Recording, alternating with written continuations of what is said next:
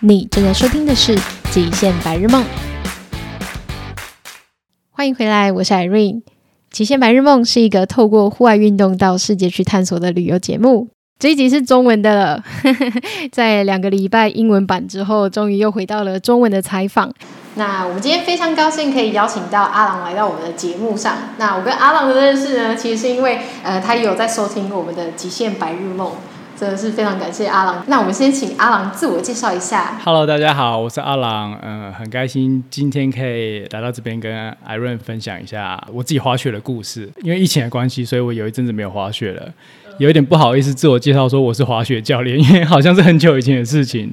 对，但我冬天就基本上是在国外教滑雪，然后夏天会在东台湾带水上的户外活动。哦，超赞的！你是在呃？去哎，你是今年也在台东那边教什么样子的户外运动？啊，对，今年在台东有帆船，然后有独木舟跟溯溪的户外活动。那个时候到是二零一二年的时候到澳洲打工度假，然后其实那时候去的时候没有太多的想法，就是想说，哎，我想要就是离开台湾到国外长时间的生活一段，去外面看看。然后有一天，我接到澳洲一个台湾朋友打电话给我，他说：“哎，阿郎阿郎，我现在在雪山工作，你就我觉得以你的个性，你一定也会喜欢，所以你赶快来应征这个工作。”然后我就到了澳洲的雪山，一个叫做 Perisher 的地方，是北边靠近 Sydney 还是靠近靠近 Melbourne 那边啊？还是中部？在新南威尔士，但它比较靠近澳洲的首都坎培拉。哦，我好想认识你朋友。你说介绍工作的朋友吗？我现在也很需要。所以你那时候呃，等于完全没有任何经验，然后就去那边开始学滑雪。甚至我那时候连就是哦，有冲一点点冲浪的经验，但是。我也对其他板类的运动就是很少接触，但那时候就是反正就是啊，反正朋友介绍啊，那就去了啊，对。然后后来就发现滑雪真的很好玩，就对第一次滑的时候，我那时候第一次滑的时候是我二十八岁，偷了一下年龄，反正就是第一次滑的时候就觉得啊，天哪，为什么？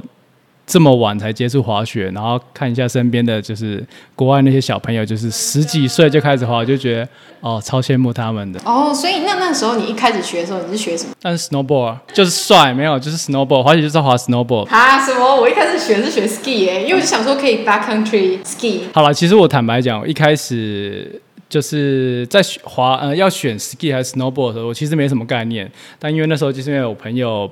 把我找过去，所以我所有的装备，他就是他已经帮我准备好。他说我这里有东西，你就来，你就可以用我的。但是后来我也觉得说，玩 snowboard 跟玩 ski 的人，你可以大概看出他的个性。snowboard 就会比较疯疯癫癫，就哎、那里好像很好玩，我们赶快去那边玩一下，然后就会摔的，就是摔的稀巴烂那样子。然后 ski 就会比较。Skier 就会比较谨慎一点点，就哦，我们觉得我们可以去那边，那边好像还不错。那我们等下要怎么过去？然后什么什么之类的。真的吗？我那时候在日本的时候，好像都没发现这件事。真的，真的，你认真看，就是 stereotype，就是你可以大大概可以分看出来就，就哦，这个人应该是是一个 boulder，就是比较外向、比较开朗。然后 skier 就会比较就是比较嗯谨慎，也不能说很小心，就是他会谨慎，然后他会比较一步一步的来那样子。所以后来也觉得，哎，好像我就是。刚好就是一开始就是接触到 snowboard，就也比较符合我的个性。是哦，还是因为你其实本身也是冲浪的，那冲浪跟 snowboard 好像也比较合，对不对？可是我后来滑久了，我觉得其实，嗯，不管是 ski 还是 snowboard，其实都有他们好玩的地方，而且也有他们帅的时候。像我就觉得 skier，你滑在粉雪的树林里面。然后像忍者这样跳来跳去，跳来跳去，然后我就觉得超帅，我就觉得那个超帅，比 snowboard 还帅这样。我觉得其实我一开始是学 ski，然后因为我就是想说 ski 在 backcountry 的时候它是比较轻松的，因为 snowboard 很重嘛，你上去你、嗯、就算你是 splitboard 好了，它也是比 ski 还要重，所以我的目标就是希望可以去往户外走，所以我一开始想说我先学 ski，可是我后来发现就是。Ski 的话下去就是往下滑的时候蛮可怕的，因为你是直接面对下面。掉下，啊对。snowboard 速度感会很快的那种。对，然后 snowboard 的话你是面对山嘛，就感觉离你比较近。我至少我是这样。对对对。真的是是真的是这样没错。对啊，而且 ski 还会喷掉，超可怕。哦，对，你会有。可是 snowboard 坏处就是因为它脚，它的板子是绑在脚上面，所以你你就是跟对板在人在，板亡就人亡这样子。可是，呃，跟我比较不一样，因为我那时候我的板就喷出去了，我我的 snowboard 对，你你的 snowboard 喷出去？对，大家都说你到底怎么办到？是你没有绑好吧？对，因为我那时候觉得就才刚学，所以我就把我的脚的那个鞋子脱下来，然后之后它就滑出去了，然后就进河里了。哦，初学者很长这样子，就我每次一上课，我第一件事情就会跟学生讲说：好，snowboard 就是你如果在雪上的话，如果没有人管它的话，让它自己滑走，它就会像一把。就是一把刀，对，没有人驾驶的疯狂刀。然后就是因为它旁边，呃，snowboard 不管是 ski 还是 snowboard，它旁边都有一个金属的钢圈，它主要是为了要可以抓住那个雪面。所以你可以想想看，因为有外面的那个金属钢圈，那如果它从斜坡上滑下来的话，它重力加速度，那其实它很快撞到人，其实会受伤。是真的没错啊，那时候我。就是同事们一听到我的板飞掉，他们第一个就是有没有人受伤这样子。对，但幸好我的就是往河里面冲，然后而且还在两个月后就在河里面找到很多的板子。你有找到哦？是河神出来？哎，你掉的是这个金板子还是银板子呢？很好笑哦。所以那个时候，呃，我就是因为在看到那个 ski 跟 snowboard 的差别，我发现我很喜欢 snowboard，是因为就像冲浪，只是在雪上的那种感觉，嗯、觉得还蛮不错。所以你有尝试？一直都有，但我现在我到现在我甚至我有拿到 ski 的那个教学的证照，所以我现在是 snowboard 跟 ski 都可以的。哇，那呃，你刚刚其实我们在就是采访之前，你有先讲过说你去了蛮多个国家在那边打工度假，然后你也是尝试就是呃滑雪教练，可以跟我们分享一下就是这几个国家的雪场有什么差异吗？嗯，好啊，呃，像我第一个滑雪的地方就是澳洲那个 Perth 雪嘛。啊，我觉得在西方国家滑雪很好玩，因为就是西方人就是比较 open mind 一点，就是他们就是走在路上都可以 Hi，how's going，然后就可以可以聊到呃聊个话的那种感觉。所以在澳洲滑雪，就是不管是搭缆车啊，或者在雪道上，你就很容易可以交到朋友，感觉比较就是随时都可以有朋友跟你一起玩的那种感觉。然后在日本，我那时候滑雪的时候就觉得好像。可能是文化的关系，所以日本人会比较对，会比较害羞一点。所以像很明显就是搭缆车的时候，嗯、呃，比如说那个缆车是四个人搭的，在澳洲的话，如果只有两个人上去，那后面的人就一定会递补上来，就会即便是不认识的都会一起搭 share 那个。对啊，因为大家想要赶快冲上去滑。没错，这是一个重点。对，但是在日本就是呃，即便那个缆车是四个人，那你只有一个人是先上去的话，后面的人就还是会。就让你一个人就上去。哎、欸，我我我只有在日本滑过，所以我完全没有发现这个差异。但是你现在一讲，我真的想到，对啊对对对。因为你那时候是在 Niseko 对不对？很多外国人，对啊，所以我在想，也许他们就还好这一方面还好。像我之前在白马或者在苗场那边，比较日本人或者华人比较多的地方，他们就不会说啊、哦，那那个那个缆车还有两个位置，我要赶快上去。他们就会哦，好，那我们就下一班。但是我觉得另一个原因可能有跟语言也有关系，因为毕竟，好，我自己是英文会比日文好一点。会遇到讲英文的人，我们可以好像可以比较聊得来。但是如果是讲日文的人的话，就是会变成啊啊，こんにちは，诶，あと，诶，元気ですか？然后就诶 ending 就结束了，对，就等到等到缆车结束，然后就嘿拜拜这样子。文化大概是这样子。加拿大我觉得跟澳洲就蛮像的，就是。 因为他们很想要，呃，可能也想要赶快上山，所以缆车他们就是只要有空位就一定会有人补上去，对，一定满满的。所以基本上在加拿大滑雪跟在澳洲滑雪其实很像，差比较多的是天气比较不一样。因为澳洲的雪它比较少一点点，所以他们有很多的机会是蓝天白云，就很好，蓝天白云然后加白雪。所以我们说那个叫做 Bluebird Day，对对对，就是蓝鸟天，就对他们来讲就是哦，Tomorrow is a Blue Bluebird Day，他们就是一个对，就是一个很棒的滑雪天，就对。然后在澳洲的话，呃，不是在加拿大那边的话，因为他们的降雪量比较多，所以比较有可能会是阴阴的，然后下雪。日本也是，就会阴天的跟下雪的天数会比较多，所以就没有那么多 Bluebird Day。那像我之前，因为我的同事们，他们很多也是来自，比如说法国啊，或者是呃加拿大跟澳洲都是。大最大宗这样，嗯、那他们那时候就有分享说，像 Niseko 它的雪场是一个山，然后它分三个雪场，就 Hanazono、嗯、然后 Niseko 跟 Hirafu 吧，然后对，然后 但他们就说，呃，其实日本的滑雪非常的昂贵，因为你看它就是一个山，然后它就是收这个票，就是这个雪票的价格，但是他们说在法国的话，它是有很多的，嗯、呃，它是有不同的雪场，嗯，怎么讲？就是它是很多的山连在一起，所以你可以从这边连到那边这样子，啊、就是非常的，他们就觉得他就可能一个一次的票，然后他可以滑，高一点对，他可以滑大概五个五个雪场什么之类的。日本的雪场啊，就是比起欧美的国家，他们算是比较小一点，就他们一个雪场通常只会有一个山头。所以它的整个范围会小一点，但是像我那时候在澳洲那个 Parrish 那边滑，它一个雪场就有四个山头，就等于日本的四座雪场合在一起。然后在我那时候在加拿大是在威斯勒那边，它有两个山头，可是它两个山头都超大，所以它威斯勒一个雪场的范围可能就会抵过，呃，如果是以白马，白马那边有八个雪场，会比。会抵过，可以大概抵过白马那边的四个雪场加起来，所以日本雪场它就是范围比较小一点点，所以可能你欧美的朋友会觉得说，嗯，我花差不多的雪票钱，但是花的那个可以花的地方比较小，就觉得。啊，好像比较贵一点的。对呀、啊，但是大家又觉得，就是你真的有感受到，就是大家所谓的就是 powder snow 嘛，就是在日本的时候，他们就说日本就是粉雪嘛，所以吸引很多人。好，可能拉面也是，就是拉面也是吸引。啊，还有温泉。对，还有温泉，真的是要分享。然后，对啊，我在想说，就是既然日本的雪场这么小，大家怎么还会想要就是慕名而来？是不是因为那个雪真的有差？你觉得呢？真的差很多，真的就是嗯，我刚刚讲，因为日本。比起加拿大，呃，日本跟加拿大它的下雪量都是比起澳洲多很多。那如果日本跟加拿大比的话，日本的下雪的天数又会再比加拿大再多一些，所以它粉雪就是我们说的 Powder Day 的天数就是很常可以见得到。像我那时候在澳洲滑雪的时候，最好最好的一天，我觉得就是，虽然他们已经说那个是有点粉雪，我就觉得好像是，嗯，滑会滑在一个就是。嗯，有一个软垫上面，然后那个软垫上面再撒一点点的薄薄的糖霜，所以你可以感觉到，哎，好像有一点薄薄的糖霜在软垫上面的那种感觉。这个在澳洲来讲就是很好很好的雪，所以我在澳洲是没有滑过粉雪的。然后我那时候澳洲滑了一季之后，去日本第一季滑雪的时候才知道，天哪，那个澳洲是冰块吧？那不是雪啊，就是差太多，那真的差太多。就日本随随便便就是一个晚上可以下三十公分。然后走出去就是可以雪可以到你的膝盖那么深这样。我其实我是前年去的，然后那一年其实好像说是雪非常非常差的一年。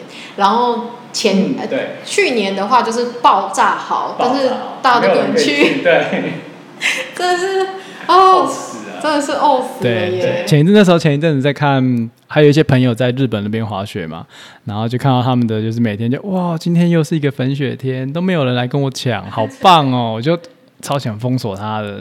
在雪场的时候啊，因为我突然想到，就是我们之前在我之前在奥地利，就我第一次学滑雪的时候，然后他们在滑完雪之后会吃一个像是，呃，像是一个很像马吉，然后像包子的东西，但他们就把它浸在炼炉里面。那我想说，你待过这么多的雪场，他们有没有不同的饮食文化？我觉得好像都差不多，像对啊，就是像中午的时候吃的地吃的就呃，不管是在嗯、澳洲或是加拿大，就是。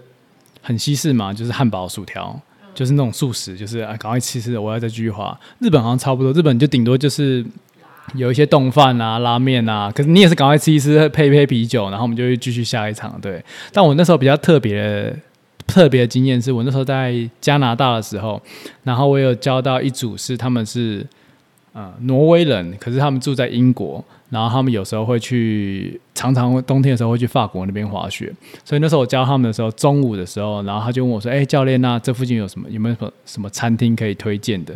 然后我就想说：“啊，雪场还有什么餐厅？不就是都是那些东西嘛？”但我这是我心中 OS，但是我还是就是就是秉持我专业精神，就是笑脸，然后就跟他们说：“哎，我们这里有什么餐厅啊？有有一些素食啊，然后在网上有一两家就是比较高级一点，就是。”因为叫做 fine dining，就是你要会有服务生来帮你点餐啊，然后可以有一点红酒什么之类。我就想说这个应该是算还不错了吧。然后他们就看一看就，哦是哦，然后就有点失望这样。然后我就说啊，这这个还不还不 OK 吗？然后他们就说，他就说他很客气，他就说嗯，好像在加拿大滑雪都吃东西都比较简单，对不对？他就说他们那时候在。法国、奥地利滑雪的时候，都是中午都是吃那种牛排，然后就是很好、很高级那种餐点，然后再配上一个很好的酒，然后就是一个，对，一个中餐就可以吃个两三个小时，吃到两点多，然后才哦好，嗯，休息也差不多了，已经就是很享受他们的那个餐点，对，然后最后再慢慢的滑下山。就我觉得这个真的跟就是美加或者是纽澳的文化就不太一样，对，我觉得是欧洲人这样子，对，然后美加纽澳就是那种啊雪很好，我赶快。饭吃一吃，啤酒喝一喝，然后就对，就继续走了。对，那次我就觉得，哦，原来嗯，不同地方的文化真的有差。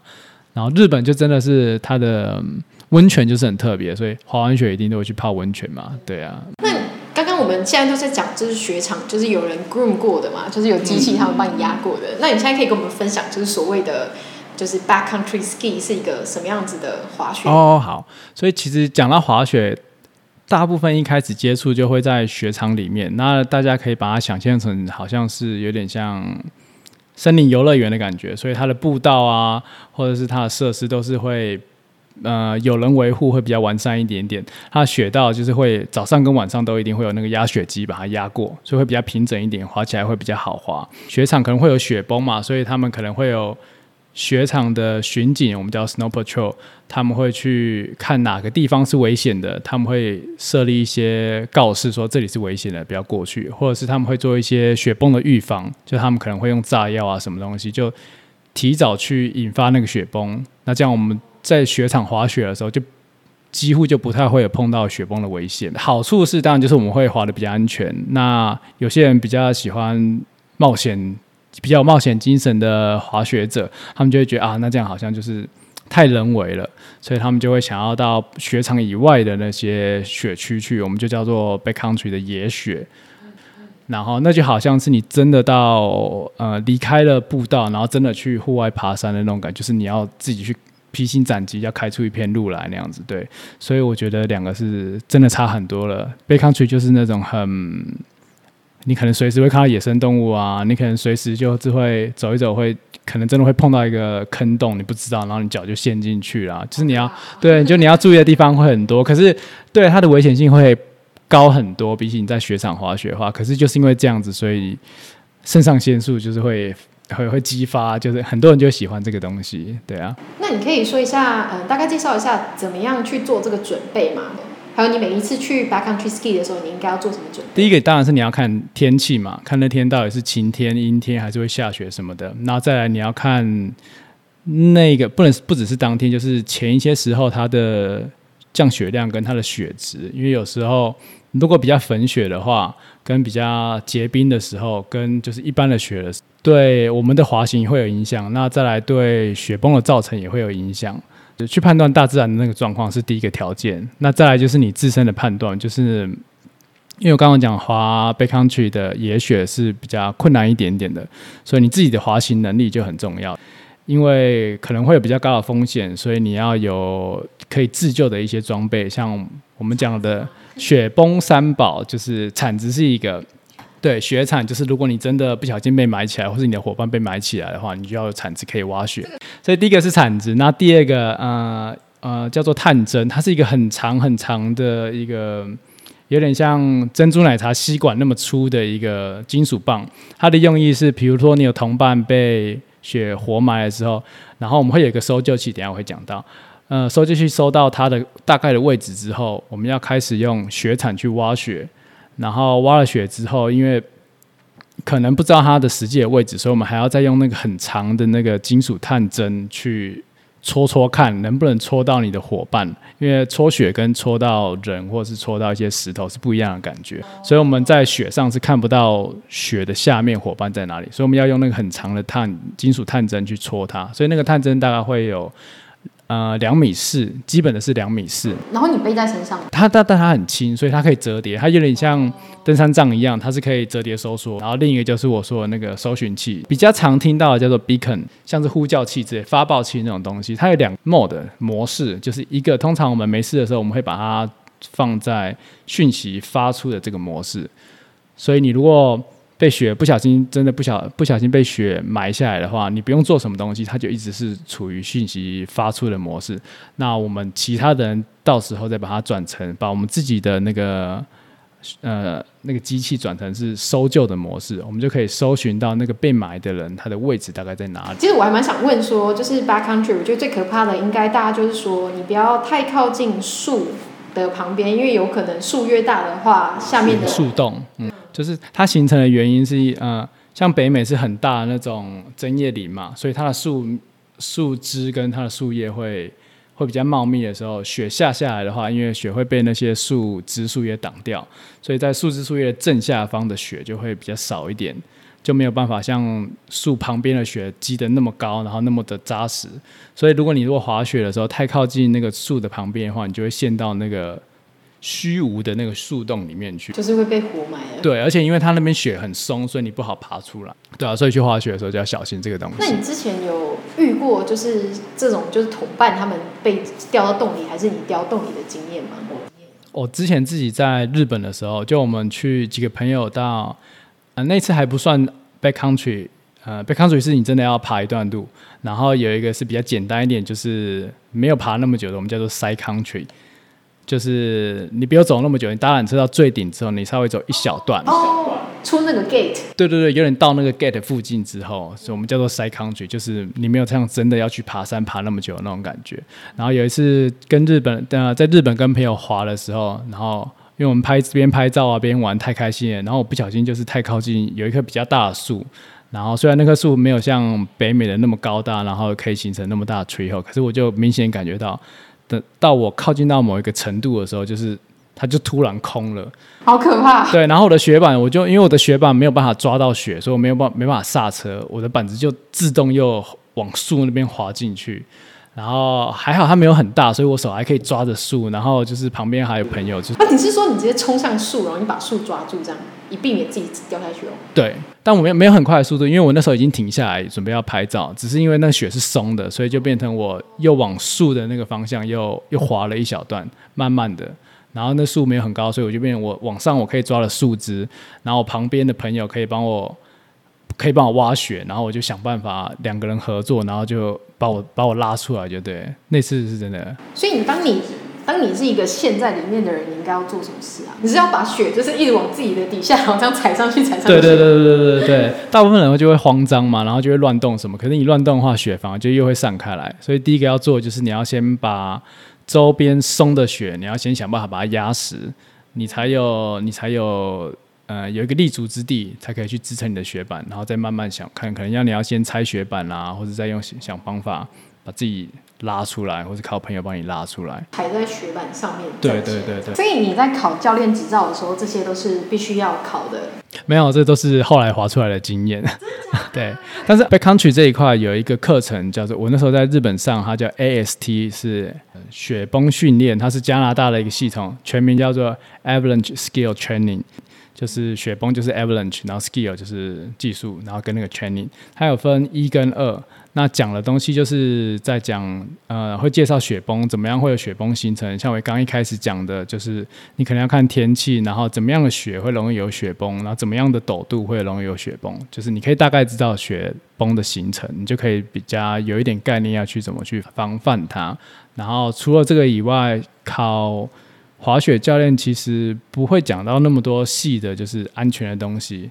那比较他会注重在，除了你滑行以外，他会比较注重在教学。所以你要怎么样把一个完全不会滑雪的、没有接触过雪的人，要让他在短时间内就是变成诶喜欢滑雪，然后会知道要怎么去运用雪板，然后做出滑行的动作，这是比较他们重视的。那我还蛮好奇，因为之前我的法国法国友人，然后他们就觉得在法国要学，就是要考到滑雪教练的执照是超级比登天还难，然后在日本就是非常的容易。很多我记得我那时候要找工作的时候，他们就会说，就是就算你不会滑雪，你进来我的学校，我包着你，就是呃，你可能上到一个程度，你就可以开始教课，就是那种保证你。付钱之后可以马上再把你的钱赚回来那种，所以他们那时候就觉得日本的师资好像就没有这么的扎实。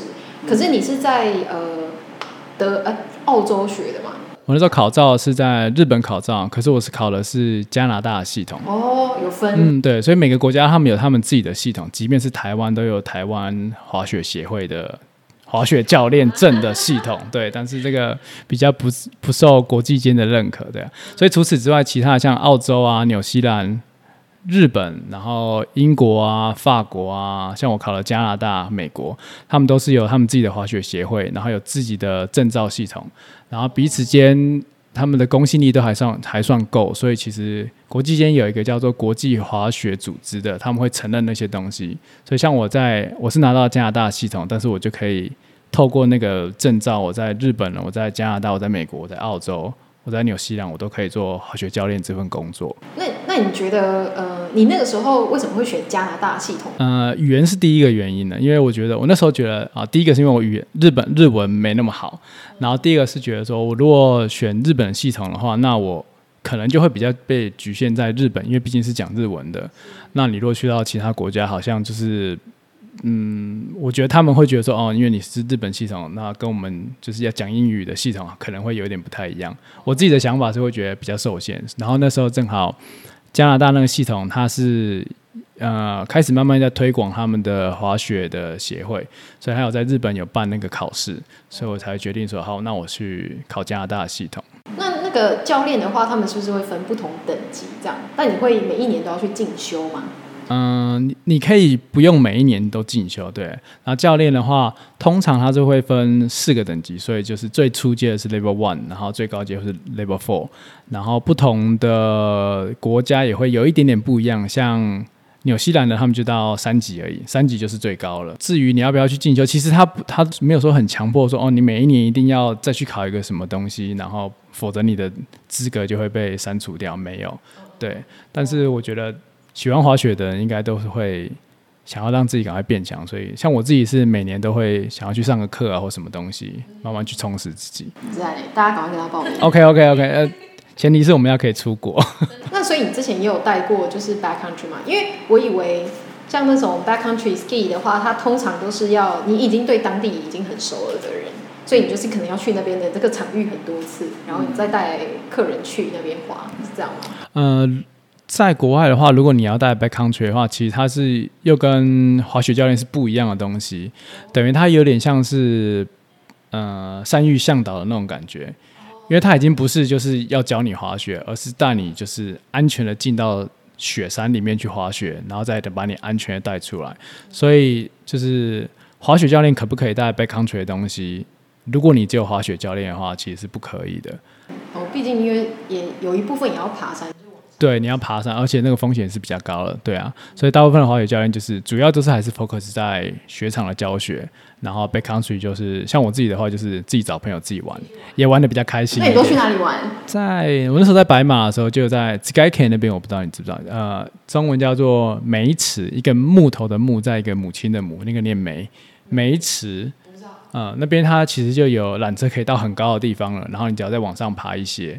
然后它就后面一整片都可以都可以滑。那没有过夜吗？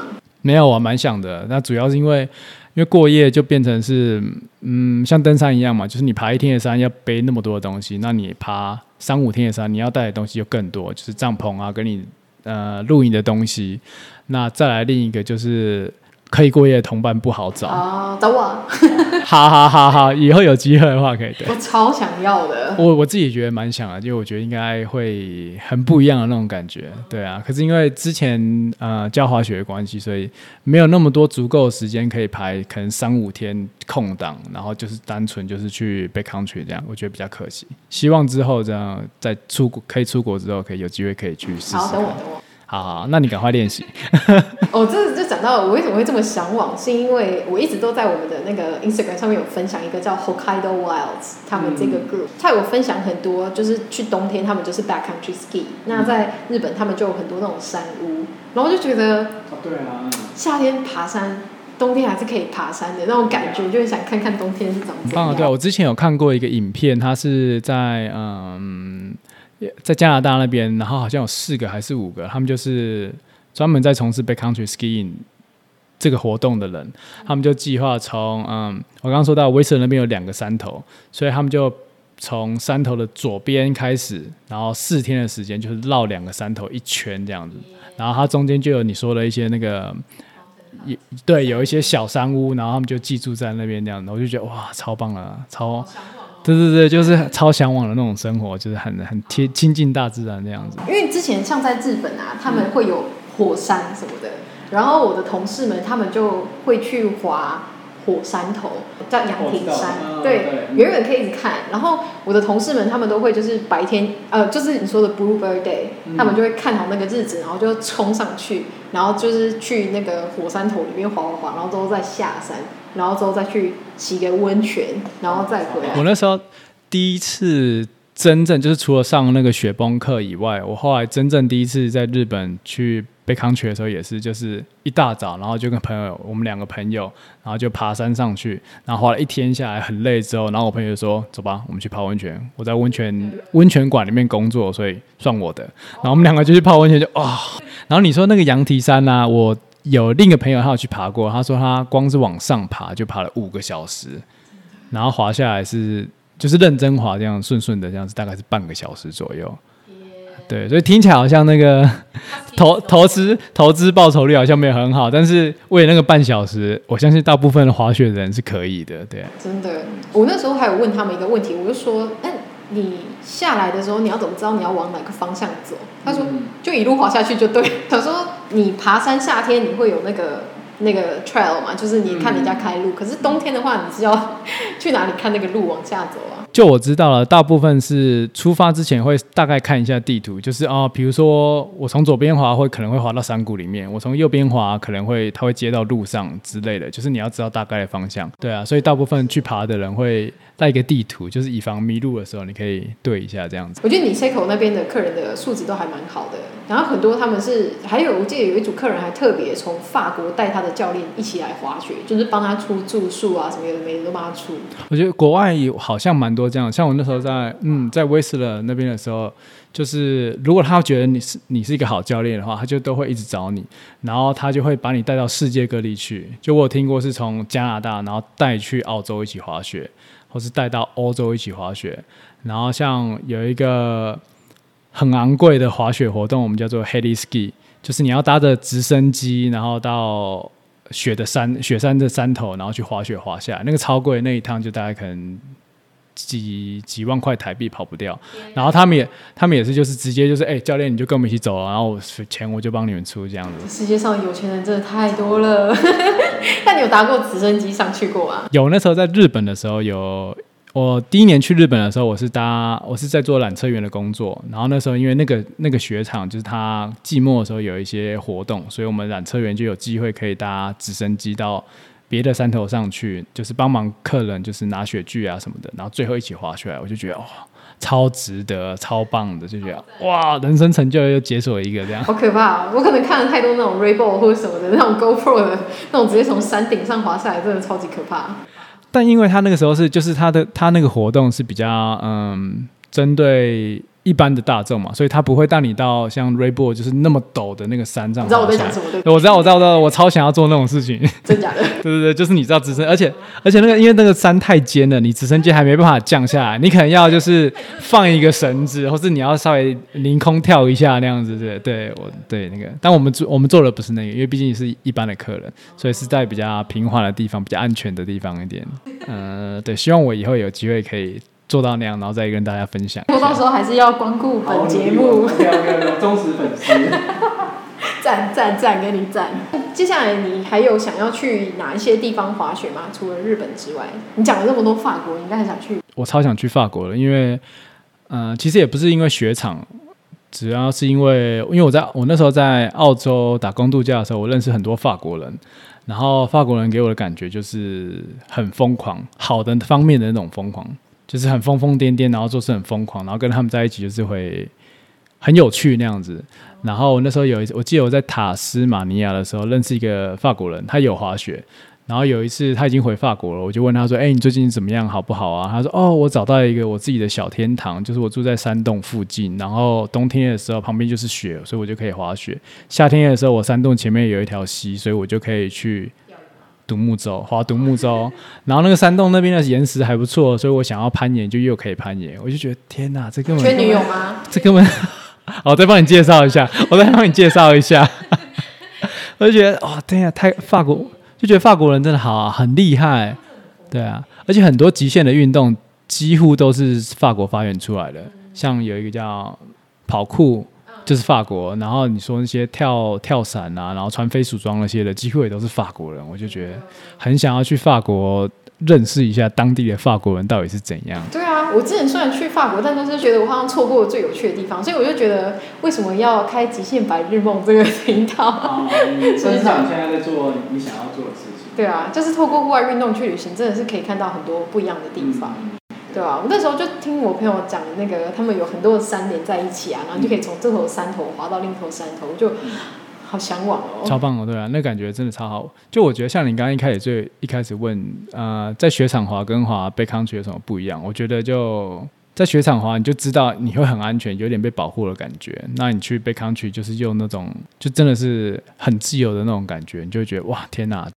看到野生动物？有啊有啊，很常看到啊，呃，也没有很长啊，叫做日本山山羊，它就是像台湾的长鬃山羊，是近亲就对了。然后因为它的头就是有点长，然后有一点胡子，所以有些人会以为它是狼，就是它长得有点像狼的脸，但其实那是山羊。对，有一次我还是很认真在下坡，然后还在那边很认真在想，哦，我这个要怎么滑啊才会比较安全一点？然后就可能我不小心跌倒还是怎样的时候，就下到。两二三十公尺以外的那个山羊，然后他就他就没站好，他就砰一声，然后我就跌倒嘛，有有可能，然后我才发现哦，他在我那边，然后我就开始就呃拿相机就拿起来跟他就是拍了照，不然他如果没有跌倒，我应该没有发现他，他自己失失足了，超好笑，这个画面也太好笑了吧，超白痴的，超白痴的，对啊，我也觉得我很喜欢就是户外的运动，就包含攀岩，我也是比较喜欢就是在户外攀岩，嗯，就可以看到很多，对啊，可以看到大自然，你有。因此而特别喜欢冬天的吗？哦，我其实，在滑雪之前，我是不喜欢冬天的，因为我就觉得冬天就是很冷，然后就是就是因为我在台，对，我在台湾，我在台北长大嘛，所以就是下雨阴阴的，然后你也不能干嘛，然后就觉得很无聊。啊，夏天就很好，你就可以去玩水啊、游泳啊、干嘛。所以我以前是比较喜欢夏天的，可是后来开始滑雪之后，就觉得冬天好好玩，然后就比比夏天好玩太多了，对。所以现在每年都是在期待冬天。所以你接下来想要去哪里滑雪？除了法国以外，如果要说单一雪场的话，有一个雪场在美国的 Jackson Hole，我蛮想去的。它那边因为它的雪道普遍比较难一点，所以就相对的也是比较有挑战性。然后它那边有一个很有名、很有名的一个悬崖，然后每年都会举办一个比赛，就是大家就会从那个悬崖。跳下去，然后再做一些花式的翻转这样子，然后再会有评审，就是，呃，它不是很严肃的那种比赛，所以是比较像是那种就是一个大家来玩的那种比赛，就是，对，就前一天晚上可能会有个 party，然后大家喝酒认识一下，哦，今天我们有什么什么选手，然后他们明天会怎样出来。你是想去比赛还是看比赛？我不想去比赛，我还没有那么厉害可以到比赛，但是我觉得想去那边就是试一下跳那个东西，而且因为那个东西毕竟它风呃。难度比较高一点嘛，所以比如说两三年前我可能还不太敢，但是随着滑雪的经验越来越多，就会觉得哎、欸，好像也许可以试试看了。对，虽然应该还是会摔的，摔的鼻青脸肿，但应该可能会摔的好看一点吧。再来上我们节目啊，好好，希望 希望有机会。OK OK，没问题。好啊，那我们今天时间也差不多，所以大家可以去台东找阿郎。可以，没问题。好，那我们今天真的非常谢谢阿郎来到我们的节目上。你有什么想要补充的跟大家讲的话吗？滑雪真的很好玩，就是大家记得来滑雪。好，谢谢艾伦今天的邀请，然后也谢谢大家。So the snow is coming, we must go. Bye. 我想大家应该会还蛮纳闷的，就是这一集的音质的改变。那那一天的话，因为我自己本身只有一个麦克风，然后呃，当天我是用 i iPhone 的那个耳机去收音，然后我把我的专业的这个麦克风，然后给了阿郎，那就希望大家可以多多包容。我自己会在下一次录音的时候，就是多注意一下这样子的问题。那如果大家对于今天的节目呢，有任何的想法，或者是有任何的问题想要问阿郎的话，都欢迎就是可以看在我们的节目叙述里面看到阿郎的 IG，或者是追踪我们的 IG，然后跟我们分享你的今天的心得。那当然还有一件事情要讲啦，就是上个礼拜有提到的十月二号，我们有一个 Outdoor Pals Day，它就是户外人的同乐会。这个活动呢是由我还有治疗工作室，然后第一集的走神 Watson 跟第二集的独木舟重拾，我们一起共同举办的一场活动，里面会有走神跟独木舟的体验，还有趣味竞赛。那因为疫情的关系，我们希望当天可以控制人数，所以这个活动呢是虽然是免费的，但是需要报名。如果你有参加独木舟的活动的朋友，我们会需要帮你提前做保险的动作。那你只需要缴保费一百五十元一个人。那详细的活动资讯，我们都把它放在我们的呃脸书的活动页面上。那我们真的非常期待在十月二号那天可以看到大家。今天真的非常谢谢大家的收听，让我们一起期待可以安全出国滑雪的那一天的到来吧。那就下礼拜日见喽，拜拜。